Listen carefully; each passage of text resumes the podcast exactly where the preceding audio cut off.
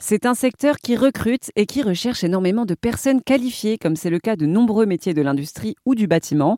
Le métier de soudeur est essentiel dans notre quotidien. Quasiment tous les objets qui nous entourent ont été un jour soudés, manuellement ou bien automatiquement, en passant de la simple chaise jusqu'à nos voitures.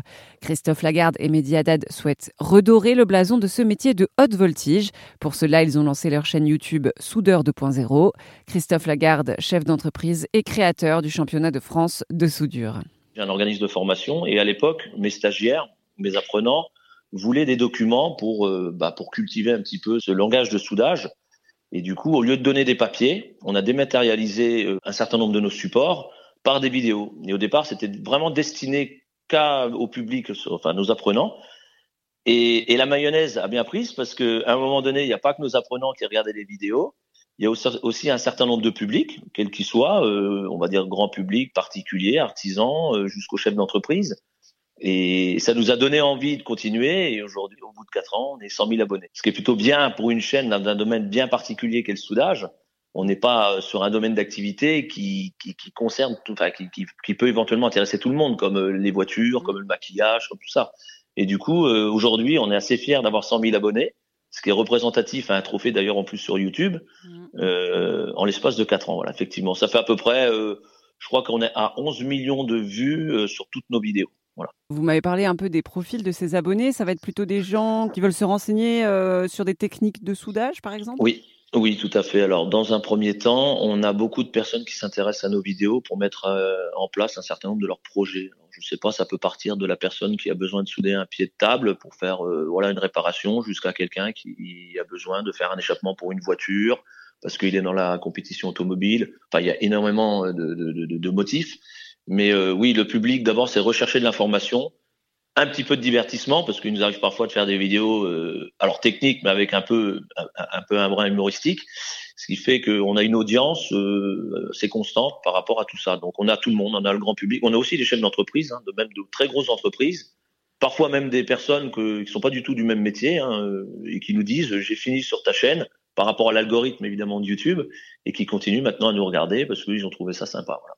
Sur votre chaîne, qu'est-ce qu'on peut trouver? Alors, on peut trouver des essais de matériel. On peut trouver du tutoriel, euh, évidemment, sur de la technique soudage. On peut trouver aussi euh, des nouvelles technologies. Ça a été le cas de la dernière vidéo. Euh, une technologie qui, est peu connue et qui arrive euh, à grands pas vers l'industrie. On peut aussi trouver euh, des rencontres avec des entreprises. C'est-à-dire que là, de plus en plus, nous allons dans les entreprises pour aller pour aller montrer le, le savoir-faire de l'industrie. Donc là, il va y avoir quelques-unes qui vont arriver les unes derrière les autres, notamment euh, les chantiers de Saint-Nazaire, comment est fabriqué un paquebot, donc ça va arriver bientôt. On a fait aussi euh, quelques défis. J'ai relevé le défi d'aller souder sous l'eau avec un enfin, scaphandrier. Et, et, voilà, donc, euh, enfin, tout ce qui tourne autour du soudage, ben, on va trouver ça sur Soudeur 2.0. Oui, j'ai vu un bout de votre vidéo où vous soudez dans l'eau. À oui. quel moment des soudeurs soudent dans l'eau? Alors, en fait, c'est une opération parmi tant d'autres pour les plongeurs, en fait, hein, les, les, scaphandriers. Dès lors qu'on fait des travaux terrestres, on est capable de faire presque les mêmes sous l'eau, c'est-à-dire euh, faire du déboulonnage, faire du coupage, faire euh, du nettoyage. Et du coup, on trouve aussi l'opération de soudage. Et on a eu un partenaire euh, sur le championnat de France l'année dernière qui présentait des scaphandriers et qui nous a dit, euh, chiche, tu viens, euh, on te fait faire ton baptême de plongée et tu souderas dans l'eau. Donc voilà ce qui m'a amené à faire cette vidéo. Et vous avez soudé quoi? J'ai soudé deux plaques entre elles. Hein. Une, une, opération qui semble qui semble facile sur Terre, mais dès lors qu'on est dans l'eau et en plus avec un, pas du tout d'habitude, hein, quand on est complètement candide, c'est beaucoup plus compliqué qu'on y pense. Hein. Et donc les soudeurs qui vont sous l'eau pour souder des choses, c'est pour souder quoi en fait? Alors c'est pour faire souvent des réparations, euh, soit une ça peut être, je sais pas moi, on peut imaginer un pylône qui se trouve dans l'eau. Enfin bon, après c'est un peu technique parce que c'est ouais. pas ma partie, mais globalement une pièce qui se casse, euh, un écrou qui, qui, qui, part, ou alors tout simplement de rajouter une pièce pour tenir, euh, je sais pas moi, un élément euh, globalement qui tient un tuyau. Il faut y faire une modification. Donc pour ça, ça demande parfois un assemblage de parties métalliques. C'est un peu plus compliqué que ça parce oui. que c'est pas mon domaine d'activité. Mais c'est dans la mer? Ça m'intrigue en fait. Alors effectivement, ça peut être sous le milieu maritime, oui. ça peut être en eau douce, et ça peut être aussi, alors ça c'est un peu moins glamour, mais ça peut être dans des stations d'épuration où euh, effectivement euh, on n'a pas d'oxygène, où là euh, ça fait partie des complications du plongeur, c'est d'aller euh,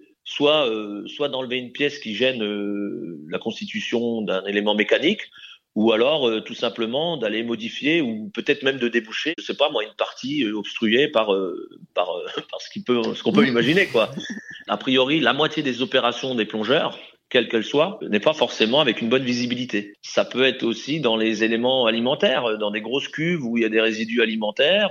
Bah, il faut pouvoir aller chercher l'opération ou pouvoir modifier une maintenance pour mmh. justement que la suite puisse fonctionner correctement. Est-ce que ça veut dire qu'il y a des soudeurs qui sont spécialisés pour euh, des choses dans l'eau? Est-ce qu'il y a plusieurs spécialisations? Oui, bien sûr. Ah, il y en a énormément. Il y a ceux qui sont spécialisés dans le nucléaire, il y a ceux, ceux qui sont spécialisés dans le pharmaceutique, dans l'agroalimentaire, euh, dans l'aéronautique, dans l'armement. En règle générale, un soudeur, sauf s'il se trouve dans une entreprise qui est, euh, on va dire, euh, qui, a, plusieurs, hein, qui a plusieurs euh, moyens de fabrication, qui va toucher, je sais pas moi, fabriquer un pont comme il peut fabriquer une passerelle ou qui va fabriquer un escalier.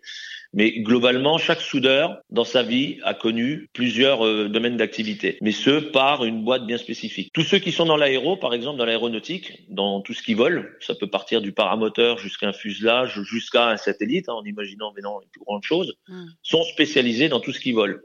Et ceux qui sont dans le nucléaire vont être plutôt sur des pièces beaucoup plus grosses, voilà, mais qui demandent une technologie aussi précise. Et, vous, vous êtes soudeur depuis longtemps? Ça fait 27 ans. Voilà. Alors maintenant, je suis plus soudeur parce que ça fait un certain temps que j'ai mon organisme de formation en soudage. Je ne fais plus de soudure à proprement dit. Je fais pratiquement plus de formation parce que j'ai une équipe derrière moi. Mais euh, je suis un ancien de l'aéronautique. Voilà.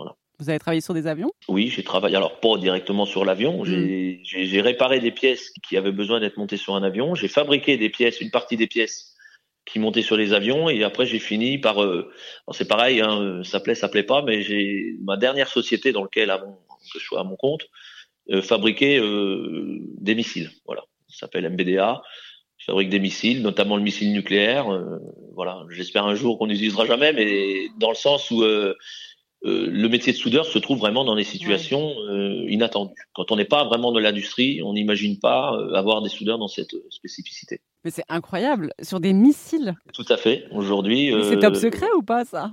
Oui, bien sûr. À l'époque, quand on signait les contrats, d'abord on avait on avait une enquête sur les nouveaux arrivés, donc les nouveaux salariés. Donc voilà, une enquête sur, la famille, savoir si on n'avait pas des antécédents. Ça, c'était la condition sine qua non pour pouvoir rentrer dans la société. Et on signait évidemment des contrats. Alors moi, par rapport au bureau d'études et à l'ingénierie qui peut se passer derrière, euh, il est bien évident qu'on savait pas tout, mais on a effectivement, alors c'était des, structures inertes, hein, parce que évidemment on soudait pas sur des missiles chargés, mais dans le sens où on fabriquait le corps qui contenait évidemment euh, la charge. Voilà. Donc ça pouvait être du missile petit, enfin quand je dis petit missile qui se monte sur le Rafale, jusqu'à du missile euh, sol-sol qui pouvait partir dans des grandes guerres. Mais enfin moi je suis, je suis, un peu jeune pour vous parler de ça, mais mon grand-père étant dans la même société à l'époque, ils avaient fait des missiles qui ont servi pendant la guerre.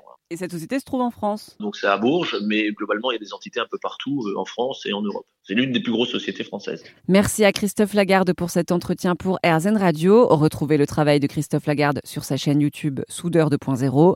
Le championnat de France de soudure aura lieu le dernier week-end de mai. Ça se passe dans la ville de Vierzon.